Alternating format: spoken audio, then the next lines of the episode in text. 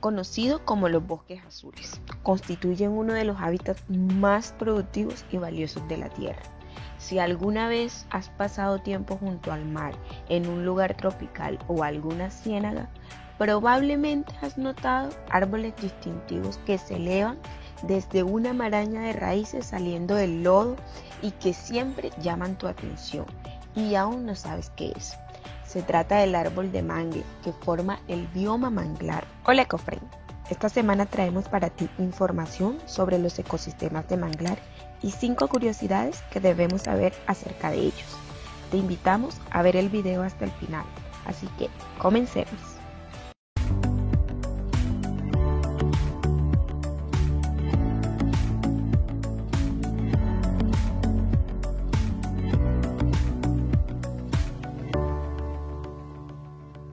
Los manglares son ecosistemas costeros típicos de las zonas tropicales y subtropicales. Ante todo, en zonas pantanosas e inundadas. Presentan una gran riqueza de biodiversidad que nace del contacto entre dos ambientes muy particulares y distintos, el terrestre y el marino.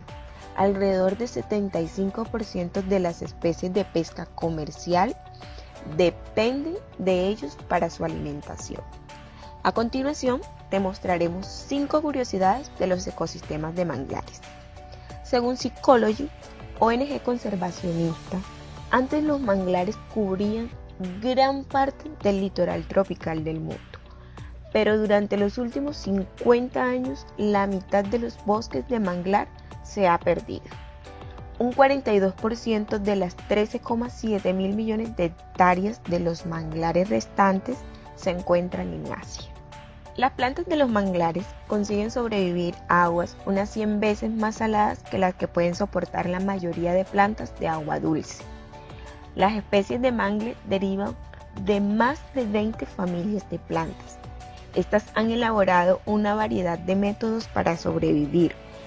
Algunas han desarrollado un sistema de filtro interno para evitar que la sal del agua marina entre en su sistema radicular. Otras excretan la sal que se filtra en sus células por medio de glándulas de sal en sus hojas. Además, los manglares tienen raíces aéreas que ayudan a la planta a absorber oxígeno. Los manglares ofrecen protección contra marejadas ciclónicas y eventos climatológicos de gran impacto. Según observaciones en la revista científica Science, los pueblos escondidos detrás de los manglares en la costa sureste de India salieron indemnes del devastador tsunami del 2004, mientras otros fueron devastados por completo. Las condiciones duras y anegadas en las que crecen los manglares aceleran el crecimiento de los árboles y desaceleran la descomposición del material orgánico del suelo.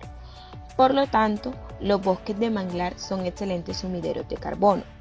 En 2015, una investigación realizada por el Centro para la Investigación Forestal Internacional con sede en Indonesia indicó que los bosques de manglar Indo-Pacífico absorben un 6% más de carbono que los de otras áreas boscosas de la región. El señor Lionheart escribió su tesis doctoral sobre el hábitat manglar de Waketobi, que al estabilizar el sedimento fino que se desliza por el suelo las raíces de los mangles sirven de filtro, evitando que el hábitat de pasto marino y delicados corales costeros trópicos se ahogue. De hecho, los tres hábitats manglares, arrecifes de coral y praderas marinas forman lo que Hendry y otros investigadores suelen llamar la Santísima Trinidad de los ambientes marinos tropicales. Bueno, Ecofren, esto ha sido todo por este video. Esperamos que hayas aprendido más sobre los manglares. No olvides suscribirte, darle like y activar la campana de notificaciones Ya con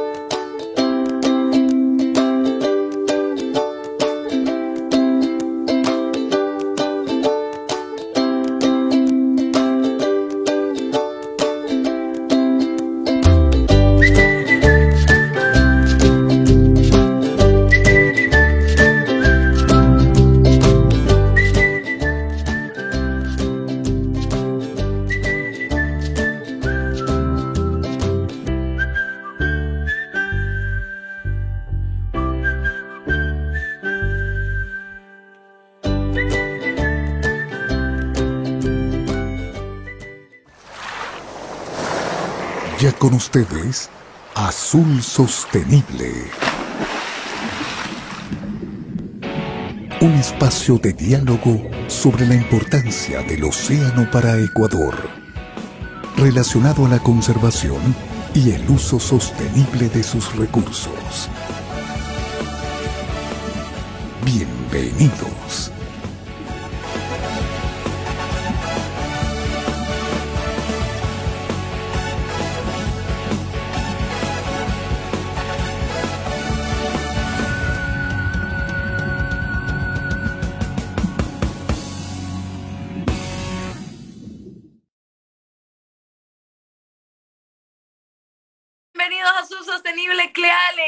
Cada vez que llega los días de Azul Sostenible. Hoy, miércoles a la una de la tarde, ya estamos conectados junto a ustedes a través de la señal de Facebook y a través de la señal de YouTube. Y recuerde que también nos retransmite Radio Cascade, Channel Galápagos, Noticias en Desarrollo, Al Día Noticias Ecuador y España Latina TV. Un poco lejos, pero siempre conectados. ¿Cómo le va? Inge, que desde aquí puedo ver que su camiseta es la de las tortuguitas, ¿sí o no? Así es, mi querida Londra, las tortuguitas que a usted le gusta tan lejos, están por acá, por por Phoenix en Arizona. Estamos en las reuniones previas de la Comisión del Atún, en la reunión de, donde se toman decisiones todos los años para medidas de conservación de los atunes tropicales. Así que aquí estamos, acompañados de, todas las delegaciones y bueno, preparándonos todos para, porque las reuniones duran hasta la próxima semana, para ver cómo salimos de estas reuniones que son intensas, son 21 países que toman decisiones, que analizan, discuten con personal científico eh, lo que se debe tomar, lo que se debe asumir eh, para cuidar justamente las poblaciones de atunes y cuidar el océano. Así que por acá estamos, mi querida Londra, informando de dónde estamos. Así es, qué bueno, ya lo sabe, recuerde seguirnos y enviar sus comentarios a través de Facebook y YouTube para nosotros poder leerlos, para poder interactuar junto a ustedes y saber que nos están escuchando. Hoy también tenemos una, un tema muy especial que también una celebración justo el día de ayer y próximamente también tenemos, eh, tendremos algunos reportajes. Pero sin más, vamos a comenzar con nuestro primer segmento, Noticias desde el Mar. Presentamos Noticias desde el Mar.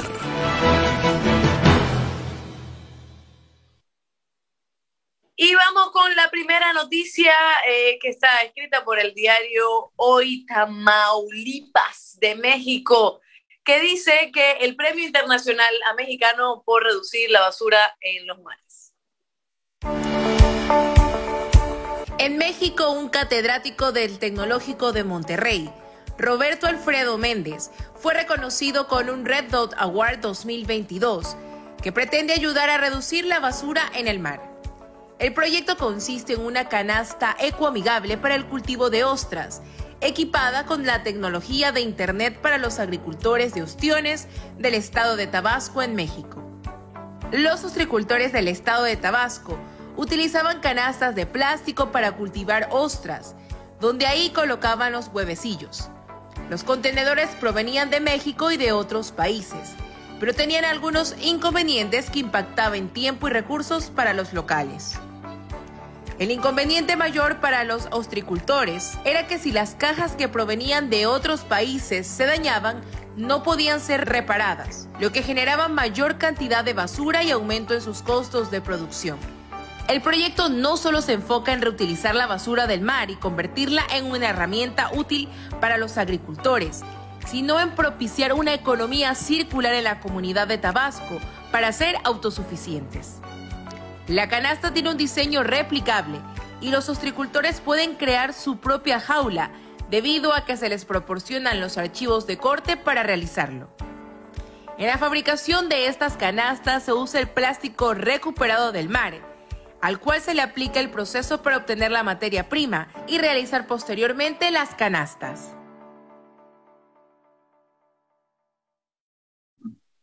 Qué bueno, qué bueno también que, em, Latinoamérica y el Caribe también eh, se empeñen en eh, el trabajo sostenible también y en un tema tan importante, Inge, como lo hemos hablado nosotros en Azul Sostenible, que es reducir la basura en los males, porque siempre se sataniza a ciertos grupos y, y a la final como que se deja de lado de que el tema de la basura y la contaminación es uno de los más graves.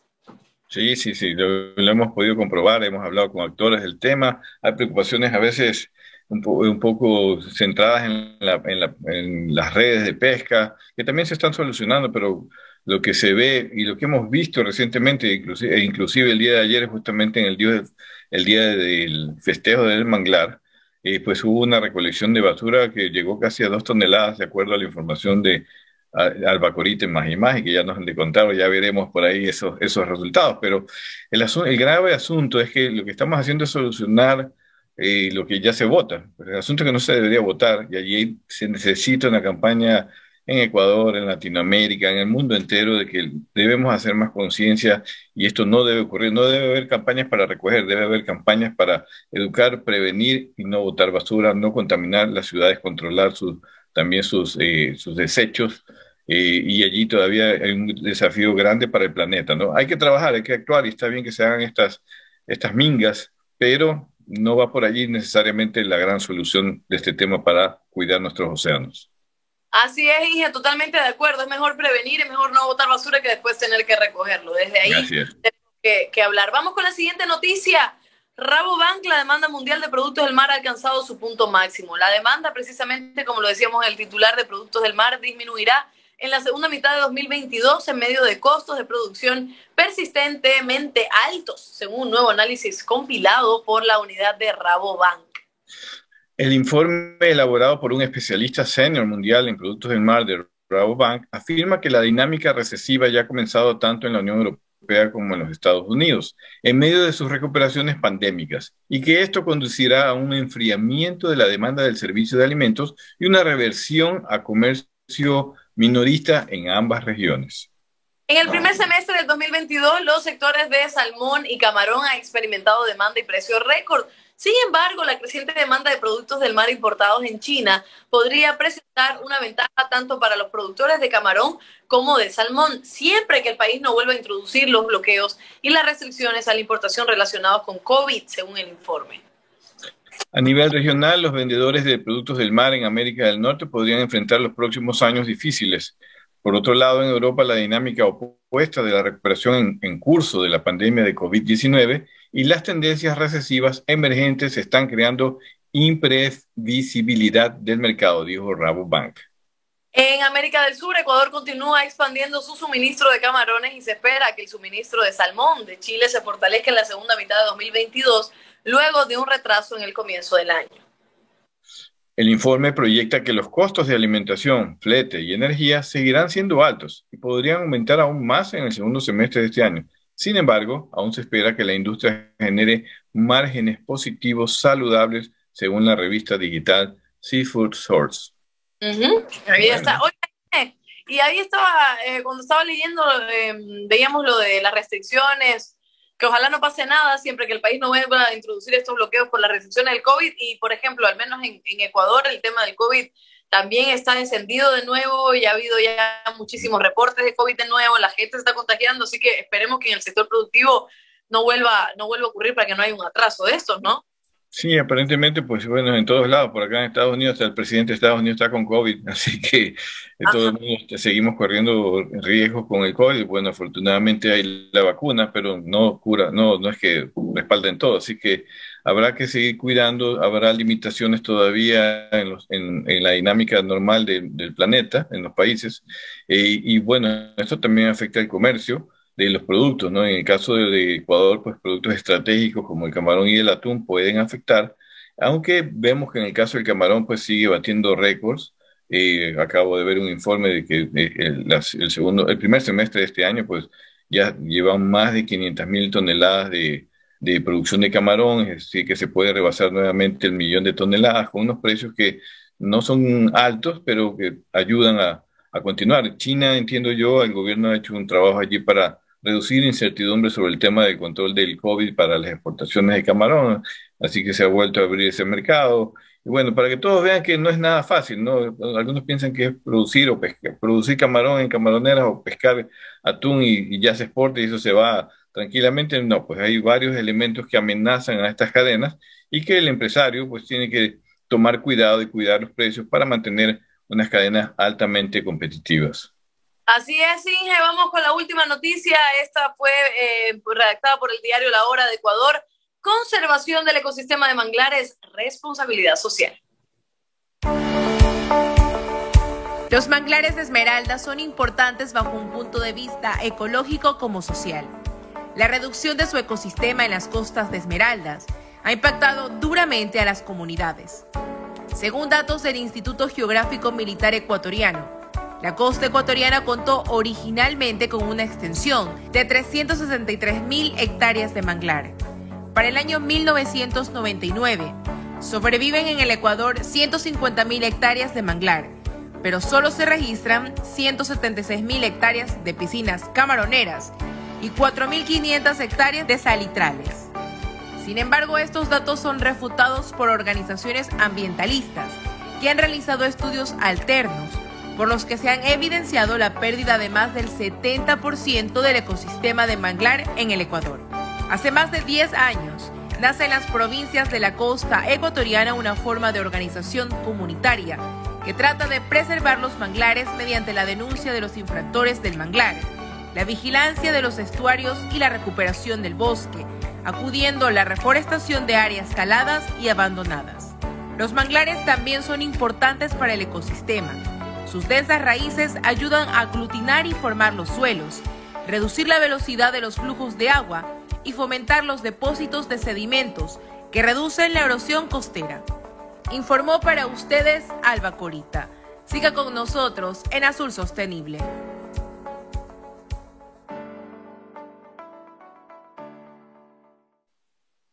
Y bueno, nuestra albacorita con Magimagi, con Elisa y con un montón eh, de autoridades y personas que, que, se reunieron el día de ayer, martes 26 de julio, para em, celebrar también el Día del Manglar. Estuvieron sembrando ahí eh, eh, manglares, estuvieron comiendo cangrejos, estuvieron tomándose fotos, ingeniero. Estuvieron sí, fotos, Hasta con gente que no sé por qué estaban por allí, pero en todo caso Vamos a ver, ya veremos los detalles, porque esos detalles son importantes. ¿no? Eso es lo que se muestra, no es todo lo que realmente ocurre. Pero felizmente tenemos hoy un invitado especial, que un gran especialista en temas de manglares de conservación marina, pero que estuvo allí, que a lo mejor nos cuenta algunos, algunas cosas extrañas que él vio allí.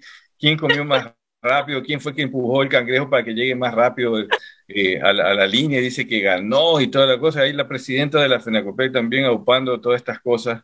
Pero bueno, se divirtieron mucho, la presidenta estaba muy contenta, ayer conversamos al final de, del evento, estaba muy contenta de que los pescadores que disfrutan este día, celebran, y bueno, la, la existencia del manglar es un ecosistema sumamente importante para los pescadores, pero también para todos los ecuatorianos. A veces se desconoce realmente cómo este ecosistema tan especial que está entre el mar eh, y, y, los ríos, porque es en la zona estuarina, eh, Así donde es. se une el río y, lo, y los mares, pues se crea este ecosistema tan eh, interesante, tan importante para que algunas especies sobrevivan, las de alta mar inclusive también.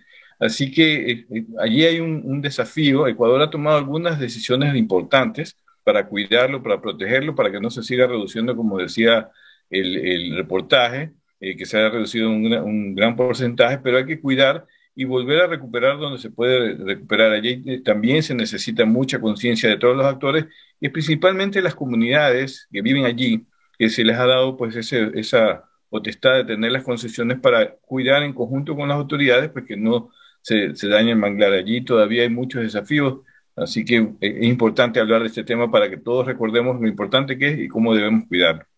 Así es, así es, Inge. Esas fueron las noticias desde el mar. Vamos a una pequeña pausa para también leer sus comentarios al volver y darle la bienvenida a nuestro invitado, precisamente para hablar de los manglares de Ecuador, conservación y uso sostenible. Ya volvemos. Quédate en sintonía. Ya volvemos con más de Azul Sostenible.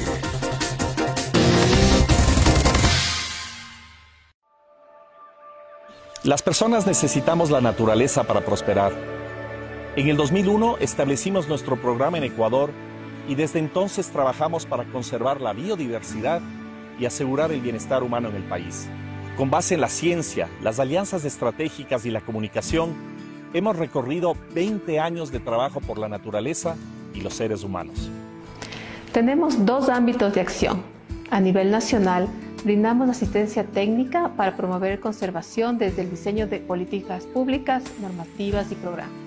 Estas herramientas son la base de nuestra intervención en cuatro geografías prioritarias. Galápagos, la zona marina y costera continental, el Chocó andino y la Amazonía. Galápagos es hogar de ecosistemas y especies únicas para el planeta. Lamentablemente está muy amenazado. Apoyamos el manejo del área protegida terrestre y marina. Trabajamos para promover una pesca artesanal sostenible, frenar la pesca ilegal, desarrollar mejores prácticas agrícolas para reducir la importación de alimentos y prevenir con ello la amenaza de especies invasoras y promover la seguridad alimentaria en las islas. Creemos que los sistemas de producción bien manejados son aliados de la conservación. Somos testigos del beneficio en el entorno natural y en los medios de vida de la población. Nuestro territorio marino es cuatro veces el territorio continental del Ecuador. Más del 50% de la población habita en la costa continental y depende de la biodiversidad marina para su bienestar. Apoyamos la creación y manejo de áreas marinas y costeras protegidas, la conservación del ecosistema del manglar y la pesca artesanal como base para el sustento y desarrollo de las comunidades locales. El Chocó andino es una de las regiones de mayor riqueza, endemismo, diversidad cultural y étnica. Brindamos asistencia técnica para apoyar la planificación territorial y la gobernanza para el manejo efectivo de la biodiversidad. Trabajamos con un enfoque basado en derechos que considera el consentimiento previo, libre e informado, la equidad de género y el respeto a las culturas y tradiciones. Porque sin derechos no hay desarrollo y sin desarrollo no hay conservación. 6 millones de hectáreas de bosques remanentes de Ecuador están en manos de pueblos y nacionalidades indígenas, lo que representa el 54% de nuestro territorio nacional y cerca del 64% de la Amazonía ecuatoriana. Para conservar la Amazonía, aplicamos un enfoque de paisajes sostenibles con tres pilares clave. La conservación del patrimonio natural, la buena gobernanza y la producción sostenible en beneficio de las poblaciones que dependen de los bosques y que los protegen. La sinergia entre el trabajo técnico y operativo es esencial para la conservación. Contamos con un equipo sólido para administrar los recursos provenientes de nuestro diverso portafolio de donantes, cumpliendo con nuestro código de ética global y asegurando la adecuada implementación de políticas y procedimientos. Somos un solo equipo, trabajando con un objetivo común, fomentar el cambio que queremos ver en el mundo. La pasión por la naturaleza es la que inspira nuestro día a día. Con respeto de los unos por los otros, apreciamos la diversidad de nuestras culturas, talentos y experiencias. Reconociendo que la cooperación es clave para escalar nuestro impacto. Que sin integridad los resultados no serían somos optimistas sobre el futuro de la Tierra para las actuales y futuras generaciones. Y con coraje seguiremos persiguiendo nuestra visión hacia un mundo más saludable y próspero.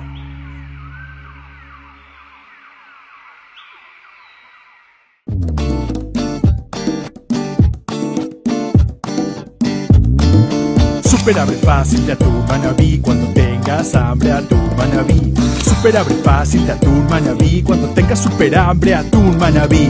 Super abre fácil se abre super super fácil.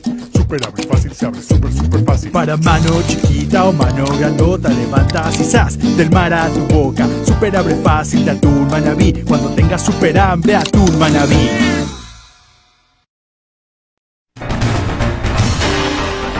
Seguimos con Azul Sostenible.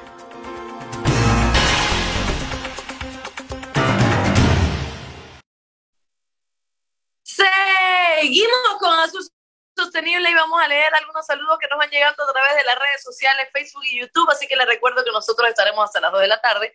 Por si acaso usted quiere comentar, usted quiere escribir, usted quiere preguntar, lo que usted quiera, nosotros estaremos leyéndolo.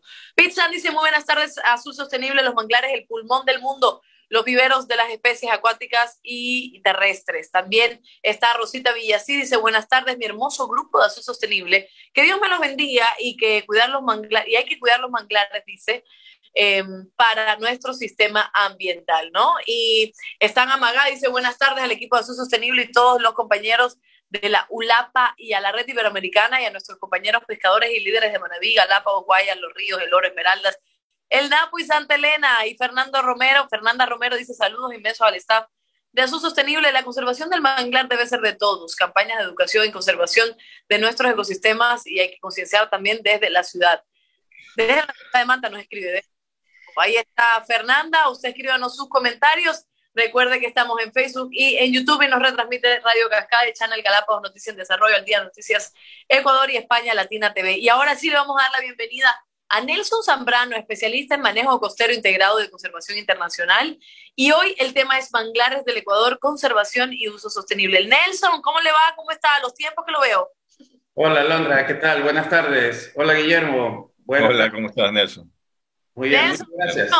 Qué bueno que esté en el programa porque sabemos de primera mano que es especialista en estos temas y por supuesto queríamos hablar también un poco de, la ciencia, un poco desde la investigación, desde la academia, la importancia que tienen los manglares del Ecuador. El programa pasado, eh, si no me equivoco, tuvimos también a, a pescadores, a cangrejeros que también estaban al lado del manglar y ellos hablan desde, desde la vivencia propia, ¿no? Desde el espacio, de saber que se está contaminando, de cómo ellos mismos se han visto sin eh, el alimento, incluso de cómo no pueden producir, no pueden vender, no pueden generar ganancias por la contaminación de los manglares. Entonces, hablemos un poco primero desde el punto ambiental, ya que estamos viendo, y ayer veía una noticia, Nelson, en donde mm, una periodista en, no sé si en, en, Inglaterra o en otro lado, hablaba con un meteorólogo y decía sobre el cambio climático y, lo, y, cómo estaba la situación, la ola de calor en donde entre Portugal y España han muerto más de mil personas, en donde todo está alterado, incluso aquí en Guayaquil se siente un calor terrible. Entonces, el tema, el tema de, del clima, climático, muy importante. Y cómo a nivel ambiental el tema de los manglares podría también ser crucial para nosotros poder seguir viviendo, poder seguir respirando y poder seguir alimentándonos. ¿Qué pasa con los manglares en el mundo? Sí, Alondra. Eh, bueno, realmente ha dicho cosas muy importantes usted ya ahora aquí en la introducción y también en, lo que hemos podido ver hasta ahora en el, programa. En, Ecuador eh, tenemos que partir realmente de reconocer que tenemos eh, todavía una superficie de manglar importante. Si bien es cierto, hemos venido pasando por algunos procesos a lo largo de los años que han afectado el manglar. Eh, el crecimiento de ciudades de forma desordenada, eh, la expansión de las actividades acuícolas en zonas de, manglar. Eh, no, nos, no, nos, debemos quedar en eso, debemos pensar que lo que tenemos en este momento es importante conservarlo y también pensar en dónde podemos restaurar y cómo debemos restaurar. Sin embargo, yo partiría de, de justo de eso, de la ciencia, cómo a través de la ciencia en este momento podemos decir que los manglares en el Ecuador eh, por un lado, tenemos una clara definición de los manglares en el norte que están ubicados en la provincia de Esmeralda justamente y que se diferencian un poco de los manglares que tenemos ya más al sur, en la zona de justamente el Golfo de Guayaquil.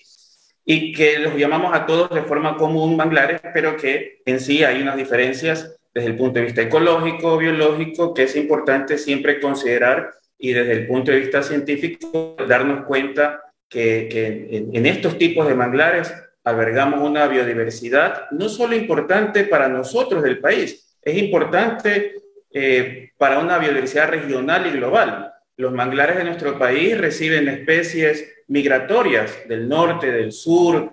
Eh, tenemos en el caso de los manglares del sur del Ecuador especies endémicas, es decir, solamente restringidas para, para este espacio de los manglares.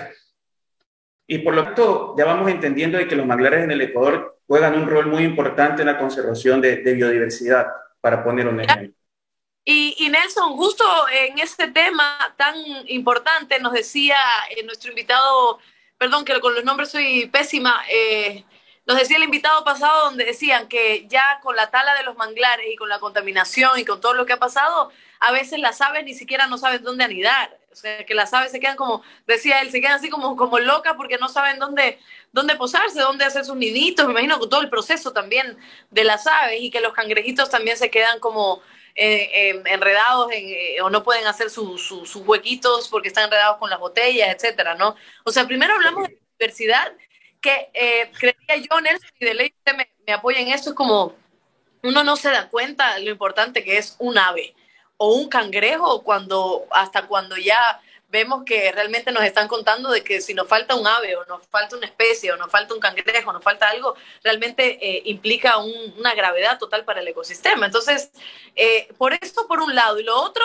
yo sí he escuchado y a través del programa también lo hemos hablado de que los manglares nos ayudan con el tema de las lluvias, del niño, de la niña, no sé muy bien porque todavía me falta en ese tema, pero ¿cómo nos ayudan los manglares para conocer la importancia de tenerlos, de cuidarlos, para que no ocurra un desastre eh, ambiental, al menos en el país, ¿no?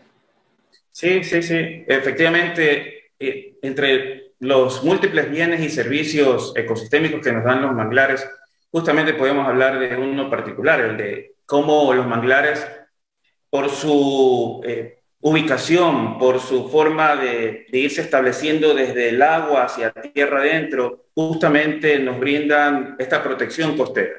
Eh, países que, bueno, ubicados más en, zonas del Caribe, por ejemplo, necesitan de los manglares para proteger sus costas. Cuba, por ejemplo, es un, caso muy especial donde más de 3.000 kilómetros de, de, su costa está protegida por manglares. En Ecuador, bueno, si, bien es cierto, no sufrimos de, huracanes, de ciclones, sí podemos tener fuertes oleajes o corrientes.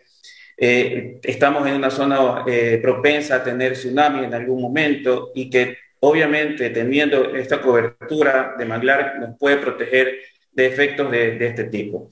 Ahora, sobre el clima, algo muy, muy este, cierto que decía, eh, los manglares no sirven como un efecto termorregulador en las ciudades grandes, calientes, llenas de, asfalto, de cemento como Guayaquil.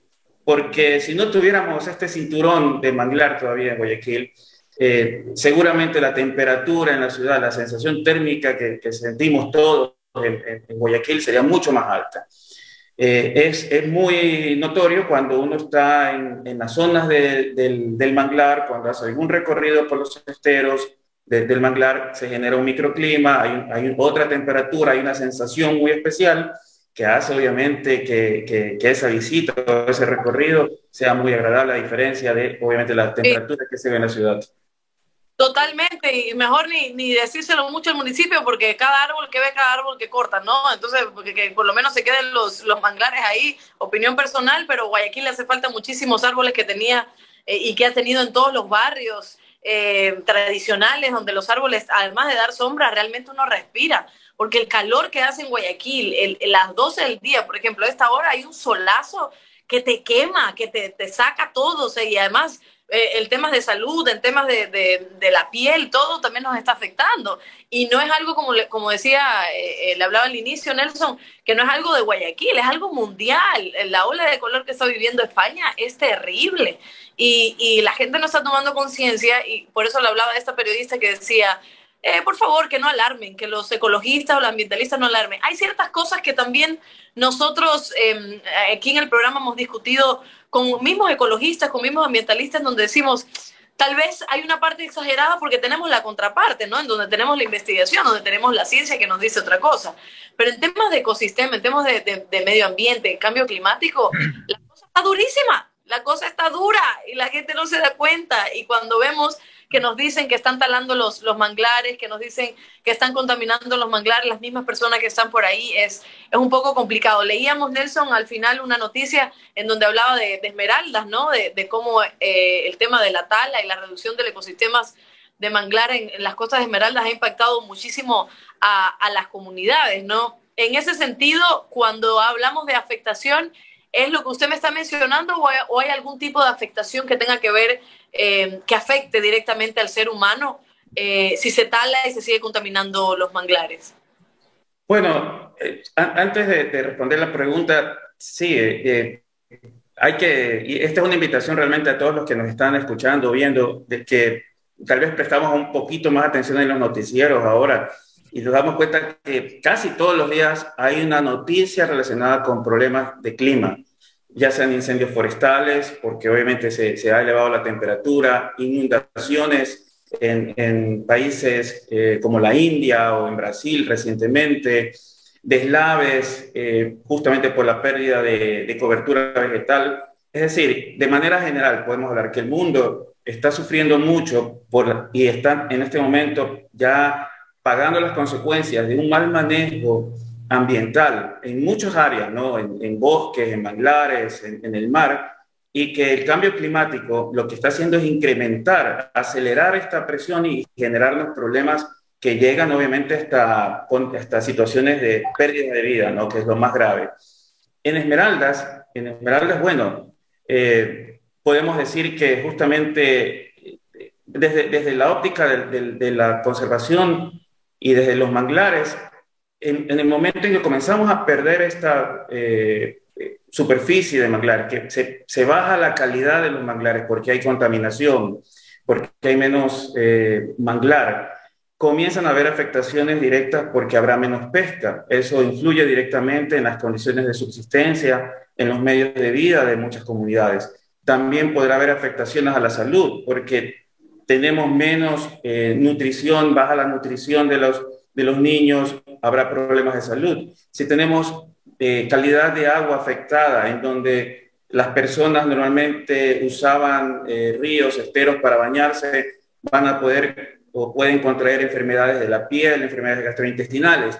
Es decir, tenemos que ver toda la gran red realmente de lo que sucede cuando comenzamos a alterar y afectar estos ecosistemas, como el manglar, y cómo directamente va afectando a nuestras condiciones de vida, llegando, como dije, también a puntos como la, la alteración en la salud y puede provocar inclusive en algunos casos la muerte. Es decir, todo está conectado. En la naturaleza todos estamos conectados. No podemos estar alejados de lo que está sucediendo eh, en los manglares, eh, ya sea en Muisne, ya sea en Guayaquil, ya sea en Puerto Bolívar, porque a la larga todos nos estamos viendo afectados de, de, de algo que ha sucedido o está sucediendo en estos manglares.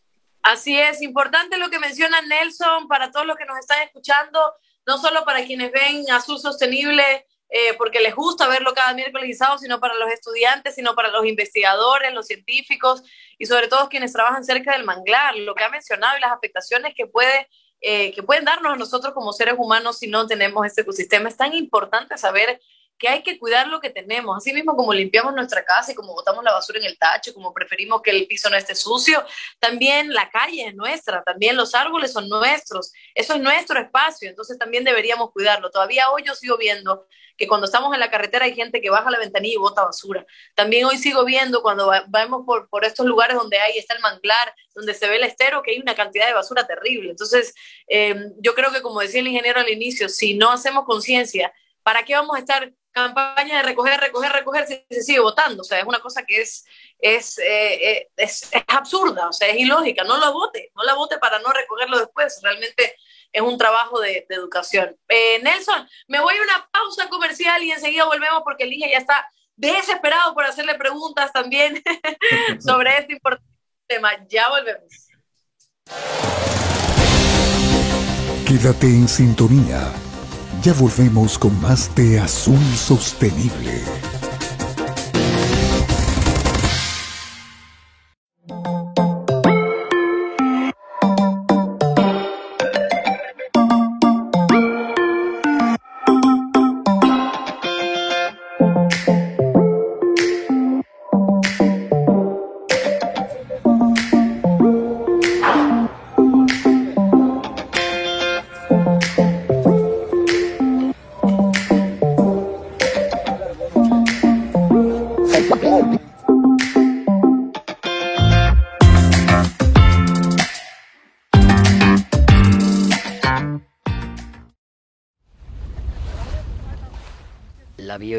Economía azul europea es un sector en crecimiento. Ya emplea a decenas de miles de personas y se espera que su volumen de mercado alcance unos 10.000 millones de euros a finales de esta década.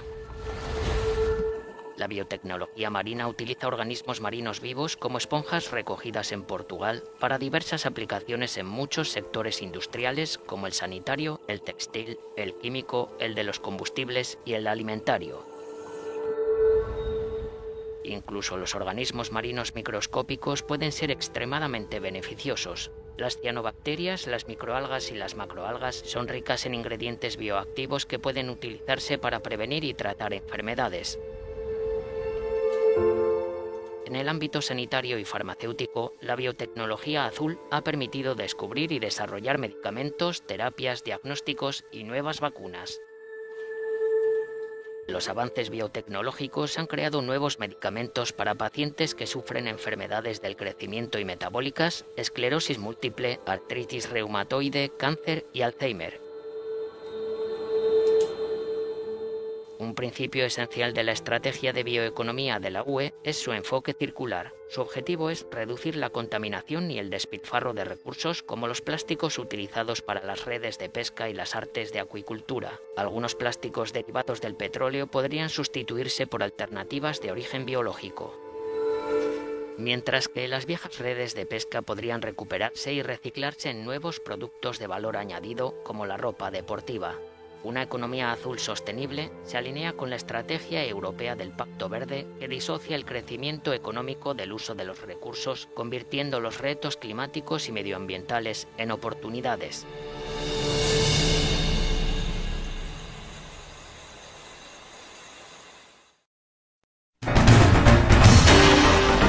Seguimos con Azul Sostenible.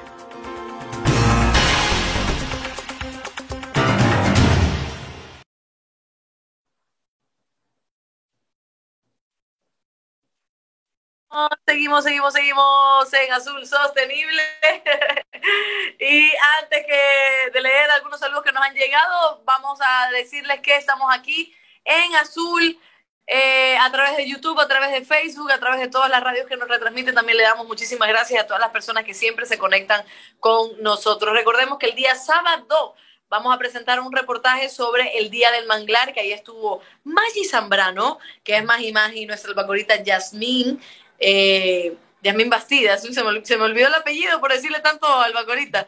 Yasmín Bastidas y estuvo también Isaac eh, grabando y vamos a hacer un reportaje para que usted vea el sábado qué que, que pasó por ahí. Porque yo por ahí, ingeniero, como ya le decía, vi unas fotos, ay, que sí, que el equipo Azul Sostenible, no estaba el ingeniero ni estaba yo, que sí, que somos familia, que esto, y yo, ah, ya. Entonces, yo estoy un poco dolida con eso.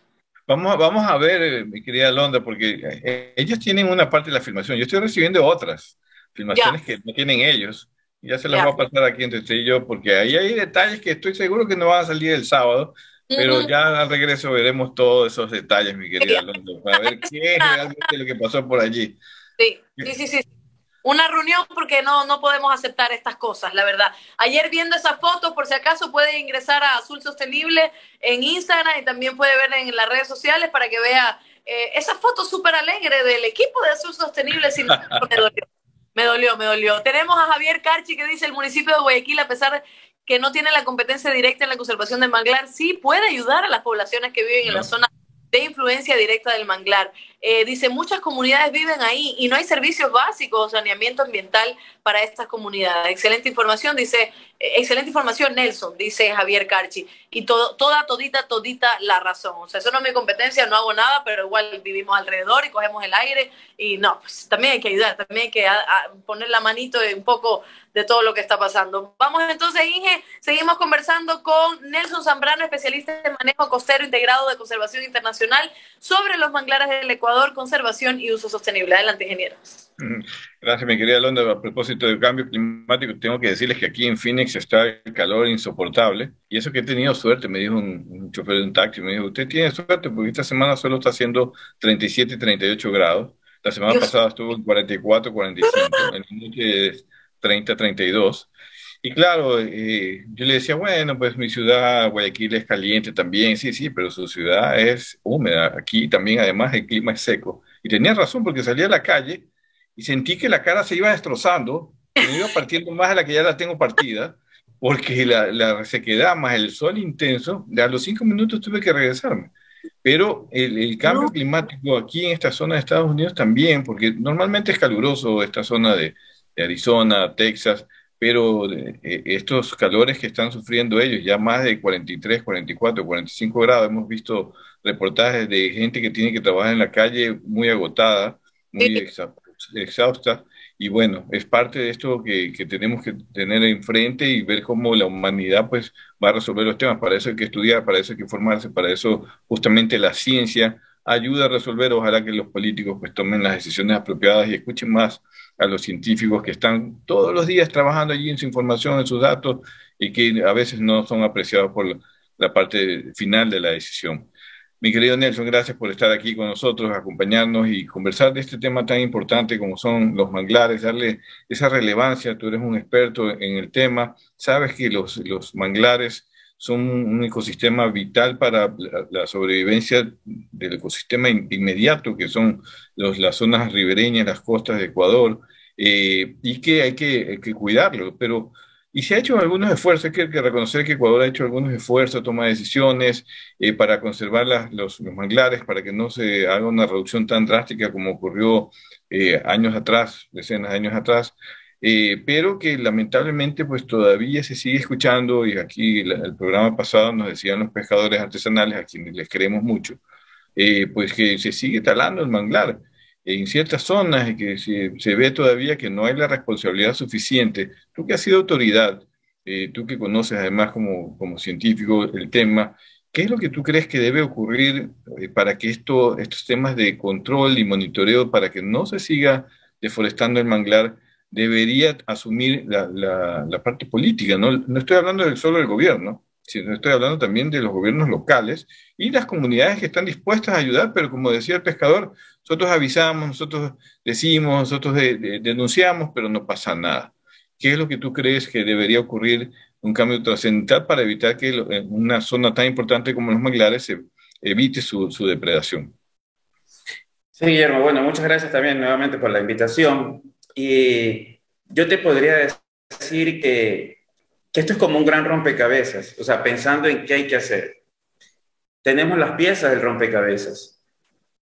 Por poner algunos ejemplos, tenemos un marco legal muy, muy bueno, actualizado, que protege el manglar, que da unas herramientas para proteger el manglar, eh, áreas marinas costeras protegidas, los acuerdos de uso sostenible y custodia de manglar, socio manglar, son algunas de las herramientas que ya tenemos en nuestro marco legal institucional. Tenemos, tenemos también la participación muy activa, muy decidida, muy valiente de, pescadores artesanales, cangrejeros, concheros que están en las comunidades.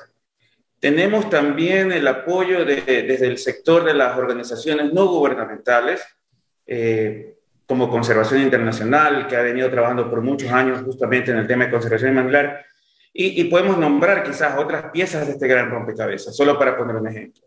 ¿Qué necesitamos? Necesitamos eh, también trabajar en cómo mejoramos la coordinación, cómo mejoramos una articulación para ejercer, yo diría, una gobernanza eh, participativa desde un lado, transparente y que dé resultados, ¿no? que sea muy, eh, que, que no dejemos sin respuestas a los que están en este momento demandando más acción y que a través de eso podamos realmente ir resolviendo algunos, algunos de los problemas, algunos de los puntos críticos. Efectivamente, eh, creo que los, los pescadores y, las comunidades que están en las zonas de manglar permanentemente nos, nos dicen, denuncian, más allá de decir y quedarse en, en comentarlo, denuncian problemas por talas de manglar, y problemas de basura, que, que ayer también este, lo pude evidenciar en, en, el evento que se organizó eh, eh, por el Día del Banglar. Y son dos problemas muy serios, muy críticos, que obviamente desde, desde, uno de estos, desde una de estas piezas que, que he, tratado de, de, poner ejemplo, no las podemos resolver. Tenemos que estar todos articulados. Eh, ya, ya se mencionó este, a los gobiernos autónomos descentralizados, que también juegan un rol muy importante, por ejemplo, en el manejo de desechos. Entonces, ahí tenemos que comenzar a trabajar muy fuertemente en, en articularnos. Este es, eh, este es un tema para todos, realmente. Y tenemos que comenzar a, a, hacer este esfuerzo para poder coordinar. Sí, ah, hubo, hubo, una experiencia muy interesante, ¿te acuerdas del PMRC que justamente había estas zonas de coordinación regional, este programa de manejo de recursos costeros, eh, que lo apoyó el, Banco Interamericano de Desarrollo durante muchos años, que lamentablemente dejó de existir. Después se creó la Subsecretaría de Marino Costera del Ministerio del Ambiente, que tenía un, ámbito ya directo justamente en estas zonas costeras, lo, reemplazó el PMC, pero también desapareció. Y hoy en día, pues lamentablemente creo que no hay ninguna articulación como tú dices, o algún esquema que ayude a articular todas las instituciones públicas y privadas, y sobre todo la sociedad civil, para ayudar a, controlar esto. ¿Tú crees que ese, debe reactivarse este mecanismo a través del Ministerio del Ambiente o un programa especial de la zona costera ecuatoriana? Sí, definitivamente. Eh, para mí esa eh, debería ser una ruta a seguir em, necesitamos justamente tener un, un nivel de, de, coordinación intersectorial, hablando de, los espacios de gobierno, eh, también de, con, todos los con todos los otros eh, actores ¿no? que he mencionado, de la sociedad civil, de las comunidades, de los gremios de pescadores del sector productivo también, obviamente el sector este acuícola es muy importante en esta zona. Eh, autoridades también que locales, como los municipios, como en el caso también de gobiernos provinciales, tienen un rol. Entonces, se necesita tener ese espacio en el que podamos, obviamente, sentarnos y poder justamente eh, hacer ya lo que nos toca hacer a favor de la conservación eh, del manglar. Claro, Nelson, también hablando ya en otro aspecto de la importancia de, del manglar, eh, a, nivel científico, a nivel de, ciencia, ¿ves? a nivel del uso sostenible, ¿no? Ya sabemos que se los pescadores aprovechan con sus pejerías, el cangrejo, concha, algunos peces importantes también, eh, que, son parte de la economía nacional también, del consumo de la soberanía nacional, el alimento de la pesca blanca, que en esta zona pues también se da, y que el pescador artesanal tenemos que agradecerle siempre que nos puede traer eso a nuestros platos, porque es un alimento especial.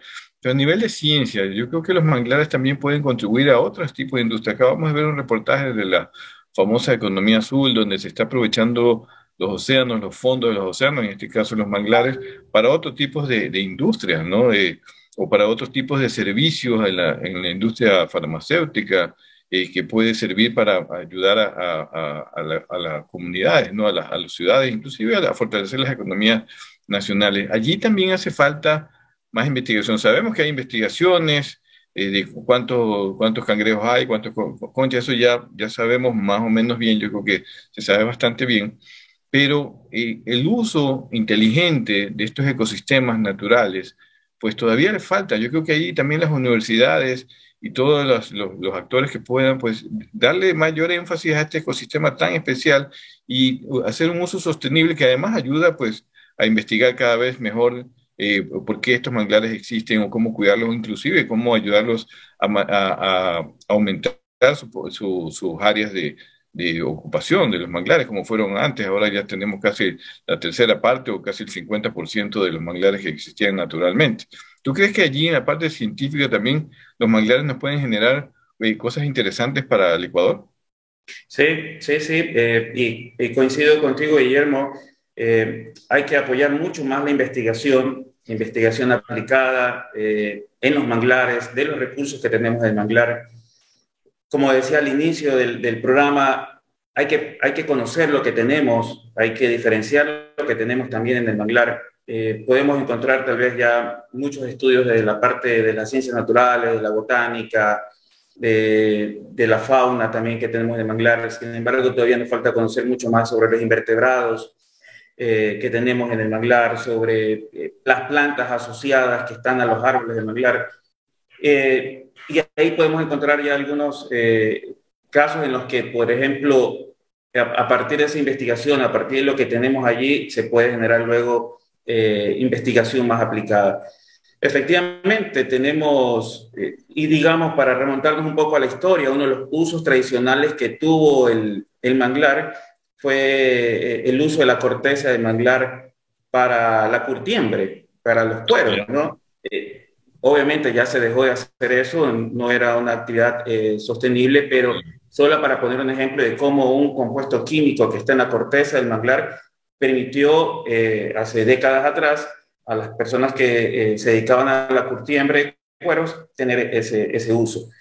Pero, ¿qué más puede haber? Esa es la gran pregunta. ¿Qué más podemos hacer? Y si no lo investigamos, si no preguntamos, si no cuestionamos, obviamente nos vamos a quedar sin esas oportunidades. Vamos a perder esas oportunidades de generar nuevas alternativas económicas, de entrar en la dinámica de la bioeconomía azul, como lo decía el video, y de también asegurar la protección de los manglares con esas actividades, con esos usos sostenibles que justamente van a ayudar a, por un lado, a bajar la presión sobre los recursos tradicionales en la pesca, pero también a darle mucho más sentido a la conservación del manglar. De acuerdo, de acuerdo, de acuerdo, Nelson, y recordarle sobre todo a, las, a los entes de gobierno, pues hoy en día la economía azul también está brindando formas de financiamiento para estos espacios importantes, relevantes para cuidar el océano, que, está allí justamente donde están también los manglares, que podría generar proyectos para mejorar la investigación, el control y Nuestro común amigo Javier Chalén también me escribe diciendo que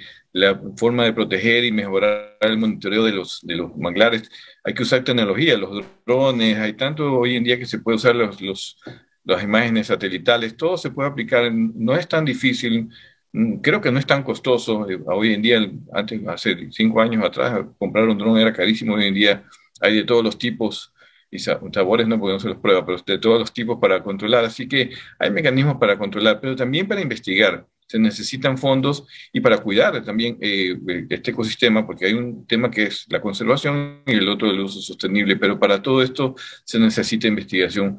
Nelson, una pregunta que no puedo dejar de hacerte, porque también por tu conocimiento y para que la gente escuche a un experto como de tu calidad, ¿qué pasa, qué piensas que, debemos hacer con el Golfo Guayaquil? Nosotros aquí en Azul Sostenible hemos hablado constantemente de la preocupación de este Golfo, donde están los manglares y están la mayoría de los manglares que tiene nuestro país, eh, que no se hace algo concreto o algo eh, fuerte, sólido, de largo plazo, así como lo tenemos en Galápagos. Y, reitero, no se trata de una crítica de Galápagos, tiene todo el derecho del mundo y hay que hacerlo, que tenga todos los fondos que lleguen porque es Galápagos, porque es la imagen, porque las autoridades de turno pues se van eh, a, promocionar que están protegiendo Galápagos, pero se habla muy poco del Golfo de Guayaquil, siendo un ecosistema, como tú lo sabes muy bien, tan interesante, tan importante, que nos puede inclusive contribuir de otra forma, pero lo estamos destruyendo. ¿Qué opinas tú?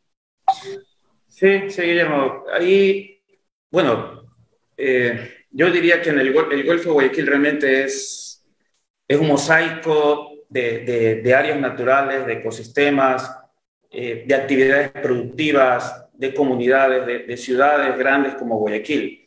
Y ante ese mosaico, que ya nos lleva también a, entender un poco la, complejidad y esa diversidad que tenemos en, este, en esta zona, en este territorio. Y si nos buscamos o si pensamos que el propósito es hacer el uso sostenible de este gran espacio del Golfo Guayaquil, yo lo primero que vería o propondría es de que a nivel de Estado, a nivel de Estado tengamos ya una definición clara de la importancia del Golfo Guayaquil para todos los aspectos de, nacionales, desde la parte social, económica, productiva, ambiental, es decir, e, estratégica inclusive de, protección ante el cambio climático, para poner ese enfoque también, y tener esa, ese nivel de prioridad, ese, ese, eh, ese punto en el que ya desde allí estemos obligados a través de varias herramientas a poder hacer una planificación adecuada de este gran espacio. Realmente necesitamos, hay un trabajo muy, yo diría, despojado de algunas posiciones que a veces pueden tener los actores o los sectores y realmente pensar en ese objetivo nacional a largo plazo que es poder seguir usando adecuadamente los recursos, las áreas, los servicios y seguir obteniendo los servicios ecosistémicos que nos brinda el Golfo de Guayaquil. Solo para poner un ejemplo, si, si se sigue contaminando el Golfo de Guayaquil, no vamos a tener realmente producción pesquera ni acuícola óptima. Si no hay un ordenamiento de las actividades pesqueras, también vamos a tener problemas luego sobre esos recursos y más conflictos eh, entre pescadores.